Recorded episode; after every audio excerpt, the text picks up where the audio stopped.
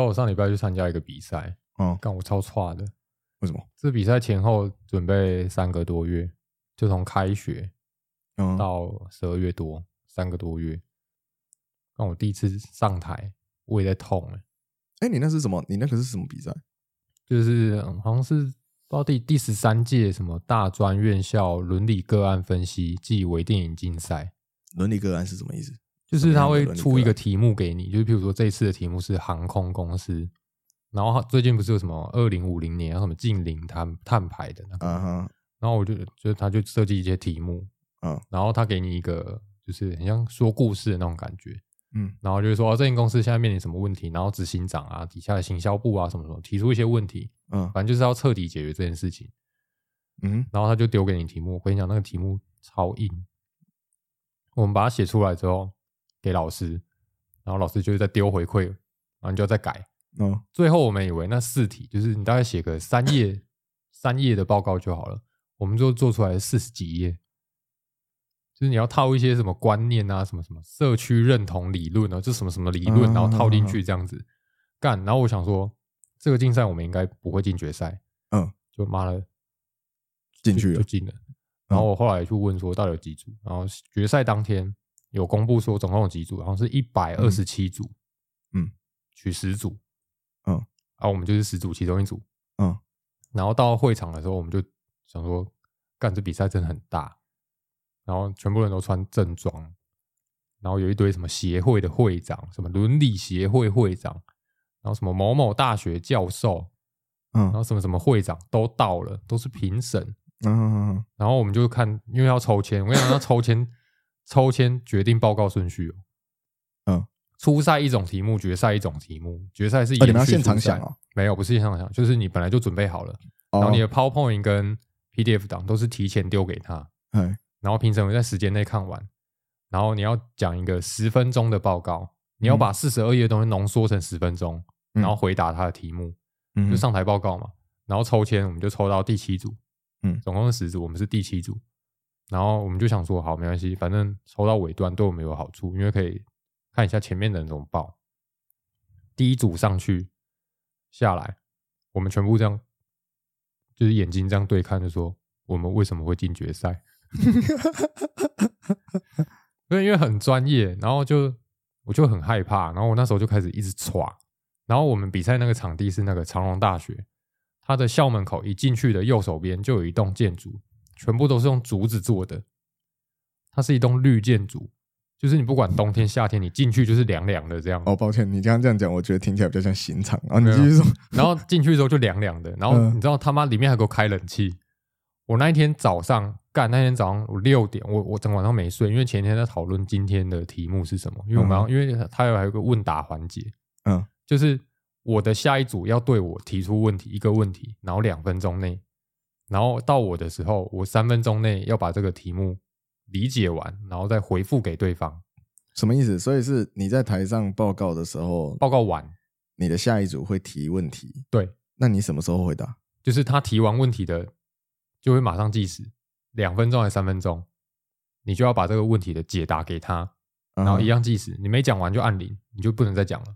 嗯然后评审也会有五分钟的问答时间，嗯，所以总共加起来一组大概是二十分钟。嗯哼，干，我跟你讲，整场都很差，就超恐怖的。他就会就譬如说啊，然后问你说啊，你请问一下你们这一组的那个针对第一题的题目，你们觉得这个航空公司到底是伦理行为还是漂绿行为？你们都没有讲到啊。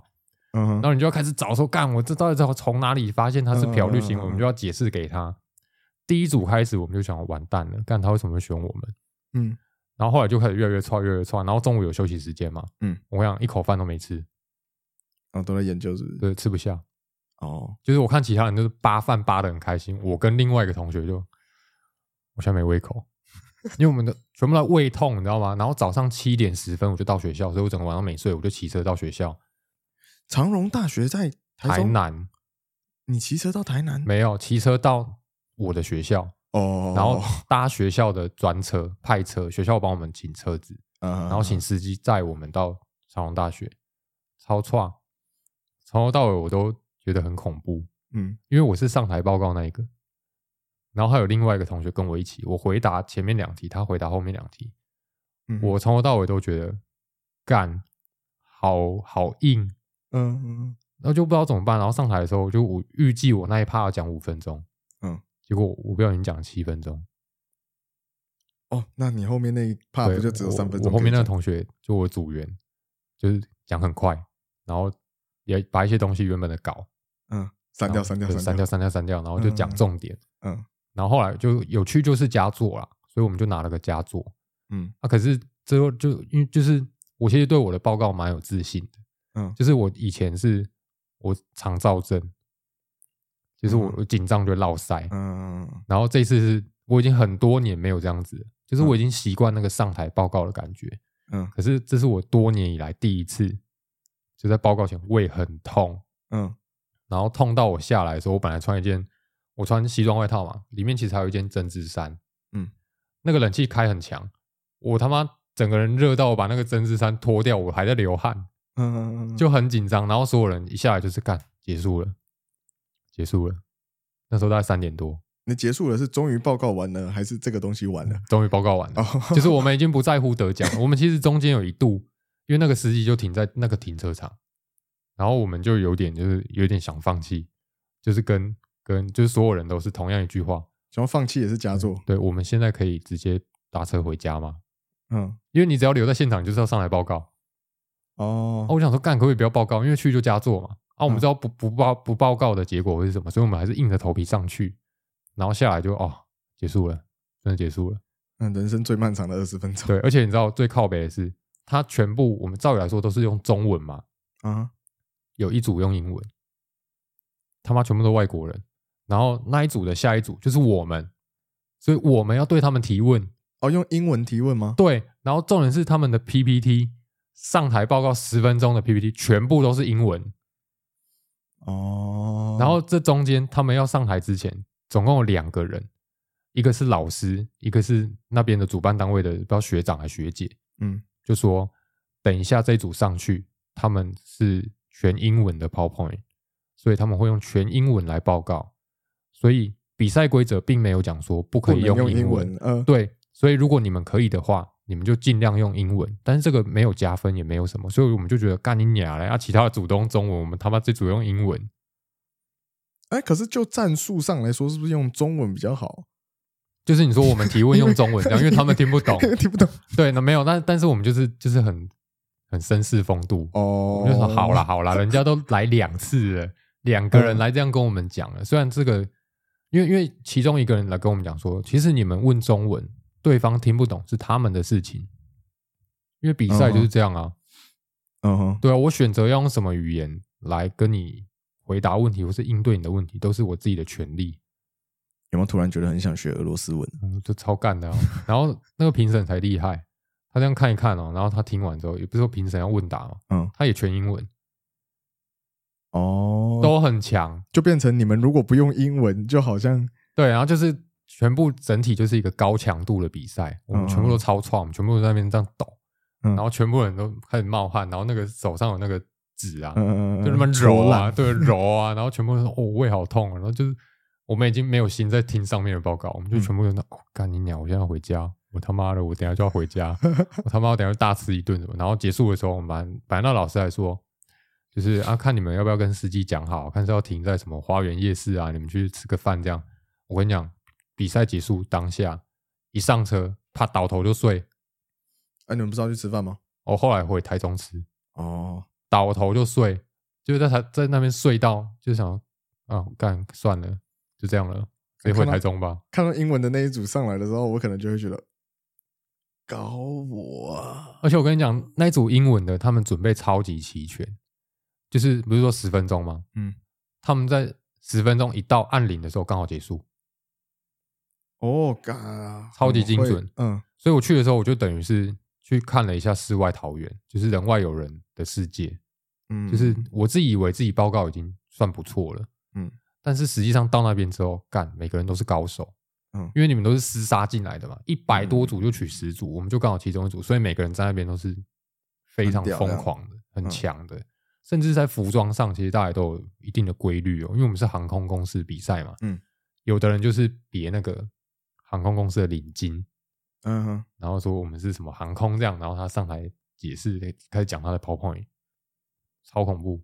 然后还有人说别胸章啊，别胸章会看得到都鬼了，就是 谁看得到胸章啊？就是会有一些就是特定的，就是一些效果，就是譬如说你上台哈，你要全部排一排敬礼哈，谁要站 C 位都是先排好的，嗯哼，然后什么东西都是 setting 好的，所以胸章到底有什么？胸章到底有什么用？就是譬如说啊，他航空公司他可能在别飞机，有没有？啊，有的人的、哦有的人的巧思就是他别一个航空公司的领巾，就代表我很重视这个报告，就是这一切都是设计好的，就是大家都有自己的小心机，听起来听起来有点诡异，听起来太对，就是小心机，但是整体来说，我觉得蛮好玩的。嗯。哼。就一去的时候，我们是第一组报道的，嗯。总共十组，我们第一组，因为我们九点多就到了，嗯。然后正式这个是十点半开始，就是开始会进去会议厅里面，然后开始宣布啊演讲致辞什么的，然后结束之后才会带开这样。嗯。然后我们进去的时候，我们就会觉得靠北好恐怖哦，因为有很多长隆大学好像收很多外国外国学生，嗯然后那些外国学生就是这次来帮忙摄影，嗯，就是你所有的比赛内容，包括你的花絮，那些照片都是随时都会有人帮你拍照的。嗯就是它好像真的是一个非常非常大的比赛，嗯，然后我们就觉得拿了一个经验回来。但是我后面还有两个比赛，一样的这种吗？呃，不一样。啊不然是什么？这次是企业伦理比赛嘛，伦理个案分析，后面还有一个叫服务创新比赛。什么叫服务创新比赛？就譬如说，呃呃，假设你 Seven 便利商店哦，你想求进步，然后你就来参加这个比赛，然后丢出一个 idea，就说我们现在想改进什么，你们可不可以帮我想？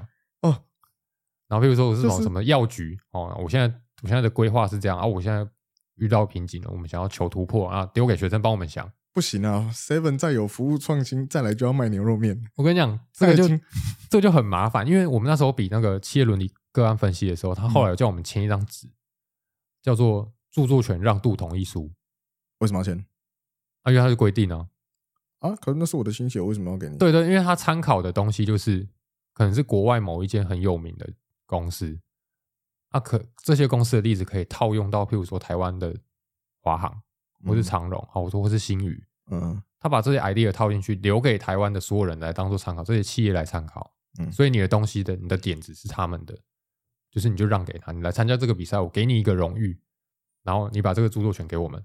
我不用这个荣誉耶，请把著作权还给我。我跟你讲，可是就 必须要签，你知道吗？不不签就不能进去比赛。所以我有时候会觉得这个有点炸，就是因为假设说我今天是一间公司，嗯，我想要做这件事情，我是不是势必得请一个团队来帮我？对，请一个团队，假设十个人，一个月薪三万块就好，一一个月要支出三十万。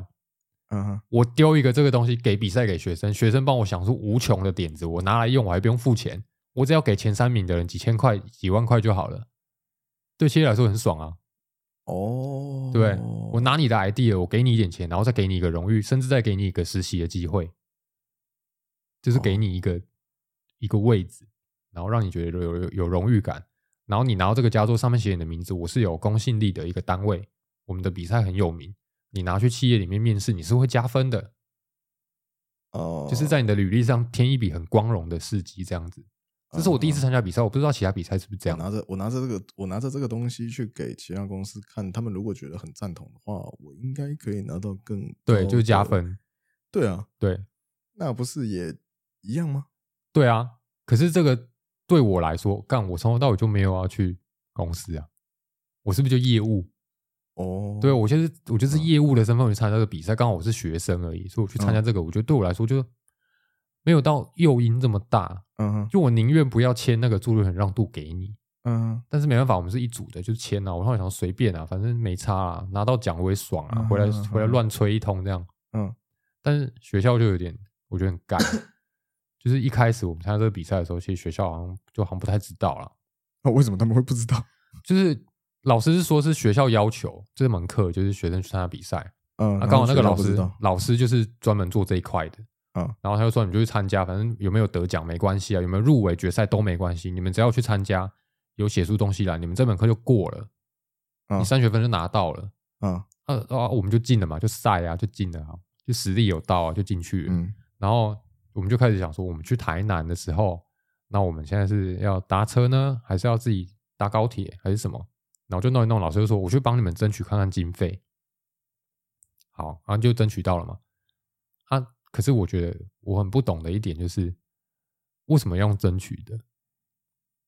我是为校争光哎、哦，他你我学校不知道，然后因为我刚刚看那个手机的讯息，就是学校有要求我们要写心得，然后要交一些照片上去，他要放在学校的官网或是学校的报纸里面，因为宣传嘛。嗯嗯嗯嗯，学校这么大，搞了半天只有两组进去而已，嗯然后其中两组还在我们学校，这对学校来说是一个很大的荣誉啊。嗯问题是你帮了我什么？嗯我连我要去那里比赛的经费都是我要争取才可以拿到的，啊，对啊，你是不是早应该在我确定我就是会去决赛的时候，你就马上主动说我们补助你一台车子，然后你们去，然后帮我们学校争光。这样我跟你讲，这样我这样我会蛮开心的。有没有一种可能是他们根本就不知道你们进他们知？道啦，因为老师有讲，哎，但其实我觉得这老师这个这个做法蛮聪明的，怎样就是这门课就是出去比赛，你们就是写出东西出去比赛，有没有得名无所谓，反正你们有写出东西。可是全部的东西都出去了，但凡有一个进决赛，或是有一个在决赛决赛的时候获胜了，对不对？哦，他战绩就可以添很多欸。对比如说，比如说今天你们有两组入围嘛，对不对？那两组就是，哎，我的战绩就多了两组入围的学生，这样。对对对那在我教书的这四十年、五十年里面，如果这个东西是可以慢慢慢慢累积上去的，那对我来说，其实我个人蛮屌的。对，所以他的老师自己的履历上面也会多很多笔。对，他的战绩对显赫。对，因为他他是真的蛮厉害的，但是我们嗯后来就、老师就跟我们讲说，你们也不用觉得说什么啊，我这样子多添了几笔，在我履历上比较漂亮，嗯，啊，我就是出一张嘴而已啊，重点还是你们蛮厉害的，真的蛮厉害的哦，啊。实际上这学期总共参加三个比赛，我们这一组参加三个比赛都进去了，嗯，哦，所以一次就要。那、对所以你们服务创新是什么？seven 要卖牛肉面吗？不是，不然这个后面再说。哦，我嗯们参加的是莱尔富啊，先跟你讲莱尔富，哦那不是一样吗？对啊，怎么样？哦莱尔富现在还要让我跟你讲，我有时候候很讨厌我这一点，就是你知道，我会我会想一些莫名其妙的，包括做 podcast 做这个节目，嗯我都是我自己先有个想法，我觉得这可以做，哦，丢一个 idea 出来，我就可以做，我就去实践它嘛。嗯哼啊，我们的组员就是就是有些人就是不会想 idea 的人，跟他会实做，就是你丢给他 idea 之后，他会回家想很多东西出来。嗯，然后有的人特色就是，他当下你提出 idea 的时候，他就会打破砂锅问到底。他就说为什么？这个核心的概念是什么？你为什么会这样想？你从哪里想到的？好了，比如他他就全部问一次哦，全部问一次之后，他才有办法做。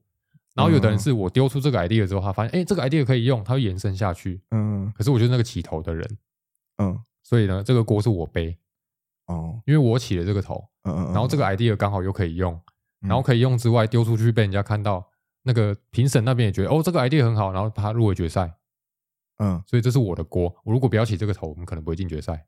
哦，所以有时候我打破砂锅问到底的那个一定是直男不是，她是女生，啊她是女生，而且她很认真。我以为我以为只有直男会一直想问没有定义的问题，没有，你知道我这种我这种 我就丢 idea 玩，我就默默在脑袋实现。我其实也不会用什么纸本把它写下来记录什么，我不会套什么理论，嗯他们就是会的。所以我就是丢这个想法，我就我可以画一个甘特图，嗯，然后中心点嘛，然后开始啪延伸出很多东西。嗯我的负责的是这个丢 idea，嗯他们是负责帮我具体化的。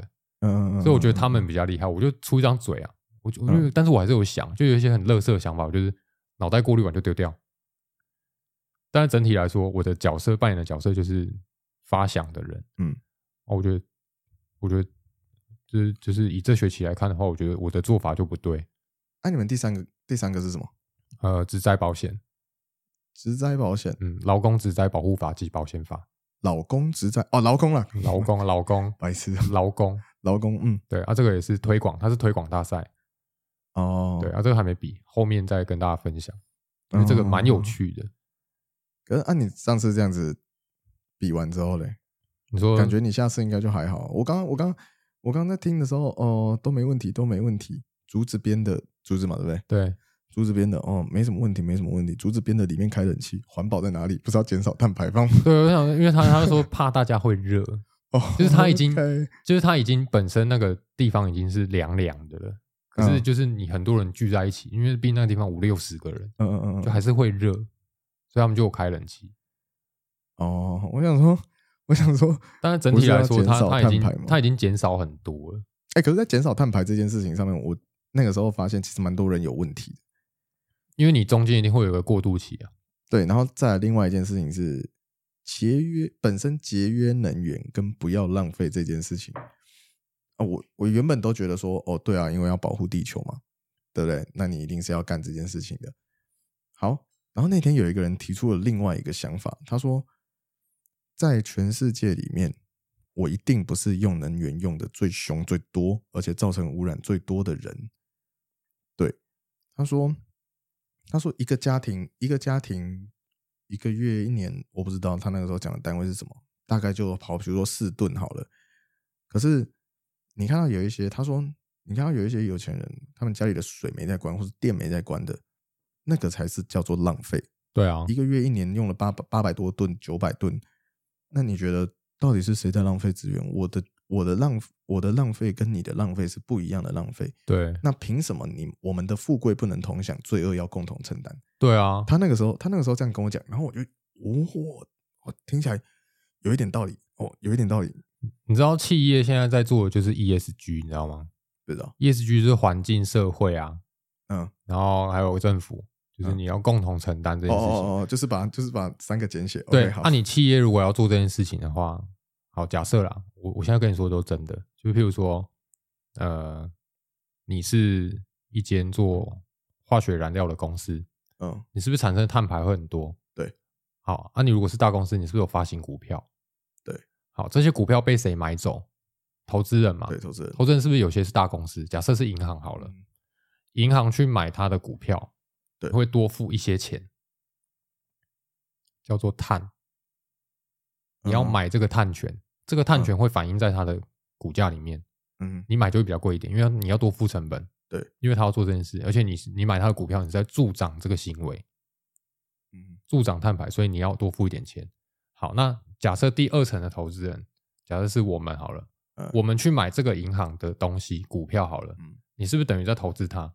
对，你投资它，银行就去投资石化业，所以变成这里面的钱也有一部分是你要负担的，嗯。所以就是大家都在买这个碳权，就是你想要做这件事，好可以你花多一点钱，因为你助长这个行业，嗯，这个是现在的状况。所以，呃，我记得欧盟的碳权蛮贵的，嗯，对，所以到后来就是大家都是用钱在买这个碳权，嗯，所以你说这样有做到 ESG 吗？我觉得以一个公司的角度来说，啊，我最多我做只能做到这样，我后面有很多其他的方法，那是额外的，但是反映在金钱上面就是。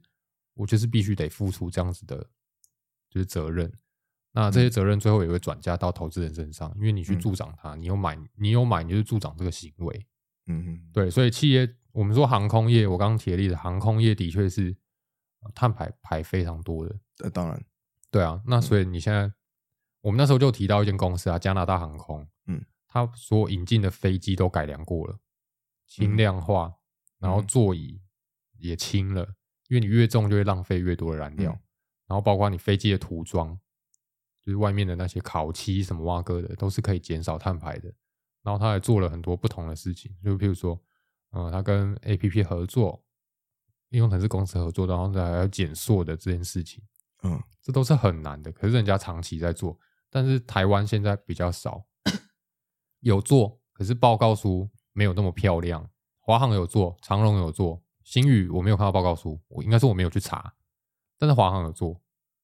我觉得我阿妈的碳排应该也蛮低的。靠背啊，不是我哎，你刚刚说什么座椅轻量化，对啊，什么东西轻量化都轻量化，因为越轻就会节省越多的燃料嘛。对啊，对对对对，想到我那个时候阿妈的车是纸糊的，突然觉得哦哦，阿妈的碳排是非常非常靠背，你把它烧掉不是一样？那就是最一开始而已啊。哦，你说后来就没有了？对对，一劳永逸。没有，我觉得大家的想法会是我今天开冷气啊，你说大家都要就是节节约能源，不要这么常开冷气。嗯，啊靠北，有一个人，我我心里就想说，又不是只有我一个人开。哎，对啊，别人开啊，别人都这样想，两千三百万个人都这样想的时候，干脆碳排怎么解决？对啊，就剩下方法就电越来越贵啊，啊，不然怎么办？其实台湾的电视应该算便宜的吧？算便宜啦，对啊，很便宜啦。哦，我自己觉得，我自己觉得，你要大家节省能源的话，那你不如干脆，哎，因为像之前之前哪一个政府，哦哦，马政府的时候，对不对？他不是说用爱发电哦？不不，用爱发电是蔡政府哎呀，呃，马马马政府是涨那个油电双涨嗯油电双涨，对，油电双涨，对。可能那个时候大家就已经觉得，哦，不行不行，你怎么可以你怎么可以涨起来这样子？就很低能啊。对，可是其实像上次我们讲的，哎，只是涨个只是涨个水电，大家已经挨成这样了，你何况还要还要涨那个税，要去搞上个礼上个礼拜我们讲的那个长照的那个，怎么可能？而且最近不是有人提出一个证件，就是什么一千五百万的房子都不用付头期款吗？我们的侯先生提出来的，真的假的？对，超低能的吗？一千五百万的房子不用付头期款？对啊，那他说你只要呃宽限期内，你只要每个月付一万多块，不是，那那头期款谁要给？政府吗？没有啊，就是说你不用啊，不用这件事啊。建商怎么会同意？没有，我跟你讲，就是图利厂商啊，就是我们让建商卖房子嘛，嗯，啊，然后嗯，那个头期款不用付啊，你每个月月付一万一万多块，你就可以拥有一千五百万的房子。但是这是在宽限期内嘛，所以之后还是要把它缴回来啊。你宽限期过后一个月要付六万多，你有本事握得住这间房子吗？啊不是啊，那这啊，这不就跟那个什么预售屋的概念是一样的？对啊，就是我前面让你缴少少的，但是后面你还是要补给我。对啊，这样子所以不是被人家说你图利厂商吗？我觉得嗯，哦好像也对哦，就对，这是到底什么哪里来的 idea？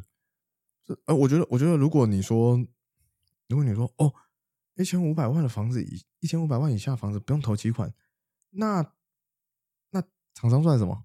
但其实说真的，现在大家买不起房子，好像有一部分原因就是因为头期款拿不出来。你说一个月如果房贷两三万的话，其实很多人拿得出来，双薪家庭一定拿得出来。嗯哼，重点就是我没有这个头期款。你买一间呃嗯旧的屋子好了啊，两层三层的头期款，嗯，你要先有呃几百万、两百万吧那我？们就算两百万了。对啊，你很很多人拿不出来啊，就没有存到钱啊。但是你叫我先月付两三万块，这个是他做得到。哎，对，所以大家其实是差在头期款，而很多房子现在不是什么，呃，你只要呃首付六十万，那就预售屋啊。对你首付嗯六十万就拥有这套房子，嗯，但你后面一个月要缴妈五六万啊，嗯，对啊，就没办法、啊。就有点像是，就有点像是我们以一般上班族这样子，月薪四万块讲好了，四万块应该差不多吧？一般上班族差不多，四万块，四万块的月薪，假设他租个房子一万，然后一个月生活费一万，再加一些离离扣扣的东西，一个月让他存一万二啦，一年也才存十四万，十四万他要存个十几年才能存到两百多万，在不考虑他做任何投资的情况下，嗯，十四万他要存至少快十五年吧，我猜应该十五年，十五年左右会有就很扯啊。啊，没有十四年，十四十四十四十四二八九嘛，对啊，他要他也要存个十几年，就很难啊。所以你说买房子有那么简单吗？很麻烦啊。我现在讨论一些很笼统的东西都太难了，企业在做的，其实大部分人都不懂。就是对，就是你，你如果我如果没有去参加这个比赛，你问我说 ESG 是什么，我说干你娘，我他妈哪知道啊？对啊，我怎么会知道？对啊，但你讲完之后，哦，就是三个东西的，对，你就是还可以理解。嗯啊，企业要做这件事情，你就必须付出啊，付出就是需要中间有一个过程。嗯我们说呃，这个过程叫漂绿，嗯漂绿就是啊、公司会有意识的去嗯做一些象征性的行动，嗯，但是有没有实际作为呢？不知道，这是象征性的嘛，看起来好像有用，但是实际上是淡化你对他做这件事负面影响，或者是或者是呃选择性的揭露资讯，但企业实际上，我觉得实际上在这里面没有感觉到企业付出太多的成本，因为羊毛出在羊身上啊。我相信他有做，但做一点点。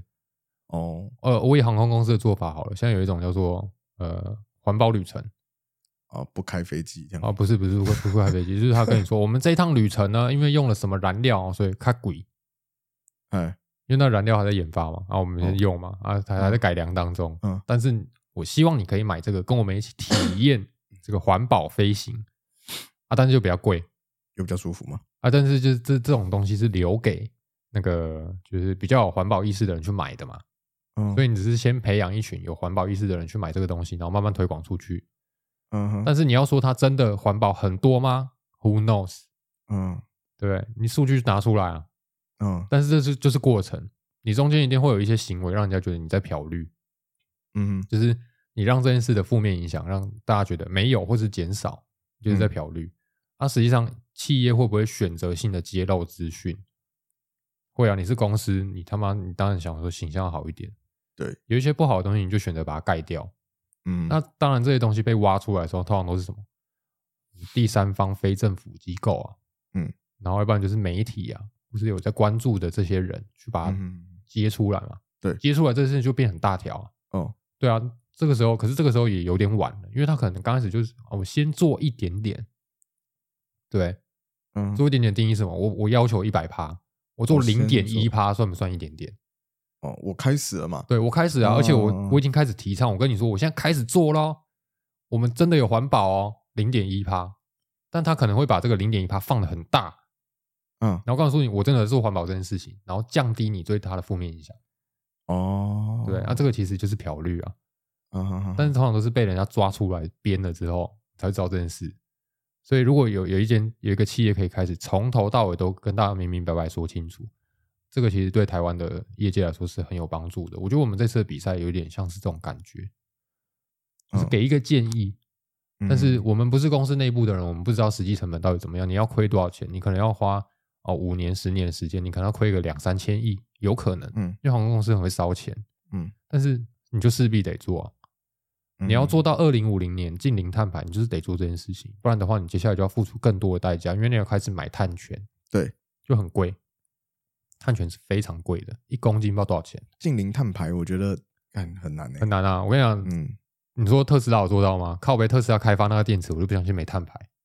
啊，对，我们就说 GoGoRo 嘛，GoGoRo 好好环保，这么小，他做那颗电池排的碳，妈的比那个那个油车还要多。哎，我有个问题欸，火力发电厂需要买碳排吗？靠北哦，应该要吧？需要买碳权吗？那没办法，你就是你看你要用什么方式掩埋这些 垃圾嘛。所以，所以火力发电厂要买碳券。他需要，他也需要做这一些事情啊。真的实际上是什么我不知道，但是我不知道火力发电厂是不是企业啊？火力发电厂不是政府的吗？政府就不用管碳排吗？要啊，还是要啊？对啊所以我不知道他要不要花多花很多成本在这上面啊。应该是所以可是可是可是你现在如果把所有的火力发电关掉，那怎么办？哎，之前不是说想要关掉吗？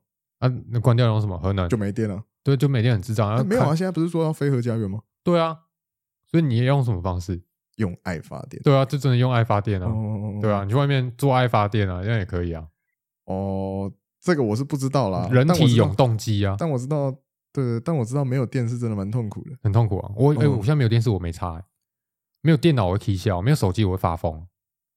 呃，我可能我可能觉得还好。我那我上次因为停电快啼笑，是因为停电之后我阿妈的冰柜没有电，我 快啼笑。阿妈阿妈开始退冰，完蛋了，靠开背啊，始退冰。而且我跟你讲，大家在听到的时候都是觉得说，你怎么可以这样说你阿妈？然后我叔叔就在旁边惊醒，然后开始说：“不啊，老婆啊在退兵了，老婆啊在退兵了。”然后就冲进去。我发现我们家都是这样讲的。好好笑、哦。对，那个时候其他长辈就公啊什么之类的坐在旁边，然后我叔叔边喊老妈退兵，然后就然后就跑进去。没有，我觉得现在如果没有电啊，我我其实会很焦虑，因为很多东西都不能用啊。就你看，开始回到一个很原始的时代，哎，对，你要不要去买一匹马？都骑马就好了一匹马是啊不便宜哦。啊，要不然就飞鸽传书，对不对？你训练那鸽子也要钱，你知道，你知道一匹马比比一台机车贵，我知道贵很多、啊，只是没电而已。为什么我要买一匹马？对，啊，但是就没办法，你现在带给你很多的便利，但是以后你都要承担很多事情。啊，对了，毕竟你要你要有这些，你要有这些好处啊。对啊，啊，所以这个就是一个很难解的问题。但是这个东西就是，反正我去参加比赛，我获得了很多的不同的想法。除了看到人外有人的世界，再来就是我觉得好可怕哦。我觉得可以去学俄罗斯文诶、你说提问是不是？对，你在服务，你在创新服务那边，把你全部的那个改成俄罗斯文可，是我他妈我不会再去比赛一次？再去跟他说抱歉，因为我们这一组都是用都是用俄罗斯文，等一下麻烦你们可以用俄罗斯文。靠腰哦，不要，我没有要再去比赛一次，这就是我最后一个比赛，就是我呃念硕士班以来哦，第一个也是唯一一个国内非常非常正式的比赛。哎，创创新服务不能用服务创新我不知道，俄罗斯服务创新有那个它是初赛，然后还有一个复赛啊，复赛还在决选一轮，然后才会进到决赛。啊，决赛就是高层都坐在下面啊，用俄罗斯文哦，不没有啊，靠腰哦，很智障啊，很屌哎、我觉得很屌。屌个屁会被电啊！大家有什么好电的？你在歧视我的语言吗？但是我们还是就是不要自己找没事找事做，因为那天是我确定，如果我没有进去的话，我已经自告奋勇了。你要报告？对，就是我要报告。他说要报二十分钟，我他妈就报二十分钟。他说要报四十分钟，我就报四十分钟。我跟你说，服务创新我真的很有把握。我我的有把握不是会得名，就是他如果叫我上来报告，我是可以撑完全场的，我不用靠人家，我不用看稿。我是真的，我是真的不知道莱尔夫还要被你们弄到多忙。没有，我觉得莱尔夫其实蛮厉害的，就是我认真去看莱尔夫的眼镜，他是很厉害，他永远走在别人前面。呃，但是我觉得莱尔夫的店员就是比较可怜的。我跟我跟你讲，没有，其实是就是我们都我们都知道，我们了解的人都知道说莱尔富走得很前面，嗯，但是我最后下的一个标语是什么，你知道吗？什么？看得到用心，但感受不到贴心。嗯我看到你很用心啊，嗯可是我没有觉得你在你实际作为上面，我感到对顾客来说贴心的做法，因为我们都哦是顾客啊。对，我今天为什么选择去 Seven 消费，去全家消费？我打死我就不会走进来尔富消费，我一定有我的原因嘛。什么原因？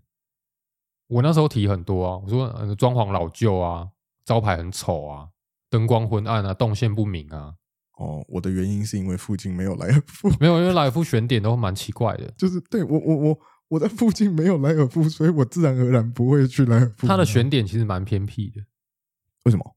就是你在乡下或是工业区，你一定会看到一间莱尔夫。他选的点都是一定赚钱，哦，他好像没有要什么知名度，但他要一定赚钱。他选的就就譬如说，你现在看到这里有一间全家，嗯就是附近一百公尺以内一定会有一间 seven，呃对，但是不会有莱尔夫，哎对，一定因为两间就把你莱尔夫吃掉了。对，莱尔夫就不会有生意，所以莱尔夫都开那种边边角角，选的位置都很刁钻，但是一定赚钱。哦，我想到了啦，那个时候我回阿妈家的时候，那边就是是不是有就莱尔夫？我去台南长隆大学在台南的归仁区，我就是那条路要往那个大学去的时候，我只看到一间莱尔富，然后没有其他便利商店。四周什么小都没有。但是就那间莱尔富，它一定会赚钱。四周什么小都没有的话，应该四周就平房平房平房，哦、然后没有一间全没有一间全家，没有一间 seven，附近就那一间超商，然后在它往前面一点是虾皮店到店，哦，所以那个地方一定会赚钱。虾皮店到店，对啊这是专门取货的嘛不是冲突了吗？没有没有没有专门取货的啊，莱尔富其实里面还有一些商品啊，卖一些百货啊、日常啊、吃的啊、喝的啊。我不知道，你对来尔富的印象剩取货，对不对？呃，免运对，对对对，就是这个，这个就是人家想打破的观念，就是我还可以做什么？我走的很前面没有错，嗯，但是对消费者来说有有用有用心啊，但没有贴心啊。你的 app 里那么复杂，因为我后来我后来都不去都不把东西寄到莱尔富的原因，是因为店员很丑，我不是不是不是，我每次我每次去莱尔富的时候，我都觉得我好像对不起你们，就是我要看到他在那一大堆的货架里面找我的东西。现在不是都自己找吗？啊，现在不是都跟你说编号几，自己去看，哎，后来是自己找，后来开始自己找的，然后前面的时候他还会帮你找，对啊，找到后来对对对，然后我就有改过我就看着我就看着那边，我就觉得我好对不起你们，就是取货的时候就会讲说对不起，对不起，对不起，我不是故意的，对，是因为真的免运，对不起，我没有办法抗拒，没有办，法啊。就是这个这个其实有时候就是这个样子，就是我们要要帮企业想一些东西的时候，其实我就会想说啊，你给我一个实习的机会，但是我不会去啊。我知道哦实习的机会很宝贵，但是我就不一定会去。啊，有时候、其实其实那时候老师跟我们讲说，呃，你如果真的有闯到最后的决赛什么的，请你们上台讲话的时候不要太直接。可是站在我的立场，你今天愿意来参加这个比赛，你就是愿意接受批评。对啊，所以我就算讲话很直接，没有那么好听，但是我是为了你好啊，我跟你没有利益关系，我就来比赛的，我是给你最直接的建议，我不是在捧你懒趴的，嗯，对啊，我如果我如果要是要来吹你的话，你可以花钱哦，花个五十万，然后请个一百组，然后写一堆气话，告诉你说，那你超屌，嗯，你超猛，然后你怎么样怎么样，然后都是在捧你的，嗯，那干嘛去比赛？我去比赛，我是给你建议的，我为什么不能讲很直接的话？哦，你要你如果可以接受我的建议，那我觉得企业有机会啊。但你如果是接想要听好听的话，我真的讲不出来。我是一个超直接的人，哦，这好像是我们两个为什么没什么朋友的原因。因为你讲话也很直接，就是你就动不动就是你是不是有什么毛病，然后我是动不动就跟人家讲说，我觉得这个不用了，你买这个干脆不要买这样。我都我常常跟人家这样讲，哦买保险的时候，他就说、哦、我想要买这个，我说你你原因是什么啊？人家来推啊啊啊！你有这个需求吗？没有，没有的你买个屁呀、嗯我就我就会直接这样讲啊。嗯有时候人家就就是有时候叫这个叫什么呃说话的艺术，或是跟顾客语言，我不会这种东西，啊，我我我应该会啦，应该会啦。我不会，我认真不会。就是就是要狗讲啊，要干嘛？我不会。我好像是因为我之前是心理系的，呃你你如果有遇过心理系的，你就知道心理系讲话都好委婉，就是很很有艺术这样。不是不是很有艺术，都很委婉，大家都很委婉的讲话。哦，今天这件事情不知道你是不是感觉怎么样怎么样怎么样？哦，那我觉得怎么样怎么样怎么样？如果可以怎么样怎么样怎么样？我相信怎么样怎么样？哇，大家都好委婉，干我没有哎、吵架都好委婉。啊，我我吵架吵架超凶的欸、我大学唯一一次有跟班上的某位同学有吵过一次，哦，也是很委婉。我怎么都 我觉得前面这件事情怎么样怎么样，我觉得怎么样怎么样。哦，好的，那我之后不会怎么样怎么样，我的改进方式是怎么样怎么样，看你们讲话这么委婉干嘛啊、非常委婉，真的非常委婉。我那你有说话艺术，我没有。我决定，如果之后我们有一些什么呃哦、有人来想要我们呃业配一些东西的时候呢，我决定呢回信的这个业务我我交给你好了，因为我可能会对厂商发脾气，所以我这个交给你好了。哦，我们那个信箱我们就留 Kevin 的，然后让 Kevin 跟各位厂商对话。就因为我是非常直接的人，我是会跟人家说，就譬如说你只是来买个强制险，我就说那你不要跟我买。我就说啊你，我觉得你对保险这个风险意识不是很高，你不要找我买啊。如果你只是要买强制险，你上网投保就好了。我是会那种直接把人家退退掉的人，哦，对啊，不然你等下发生事情，你又问我说啊为什么要强制险，为什么只能赔这样？我那时候就跟你讲了，你如果只要买强制险，就不要跟我买啊。嗯那、，我是可以帮你什么？强制险跟谁买都一样。呃，对啊，是没错。对啊，你上网投保还比较便宜，你跟上网投保好了。嗯，对，我就直接这样跟人家讲。啊，如果是买第三责任险，我就愿意，因为我后面可以帮你的事情比较多，范围比较大，我就会说 OK。比较施展的开拳脚啦。对啊，嗯，我就没办法，说话很嗯很直接，所以之后呢，这个业务呢，拜托 Kevin 啦，这要交给你。如果我们之后有一些业配的话，希望可以在不久的将来就实现。那我们欢迎厂商置入。那因为我们是一个，我们后面还会有其他的这个访谈的一些内容。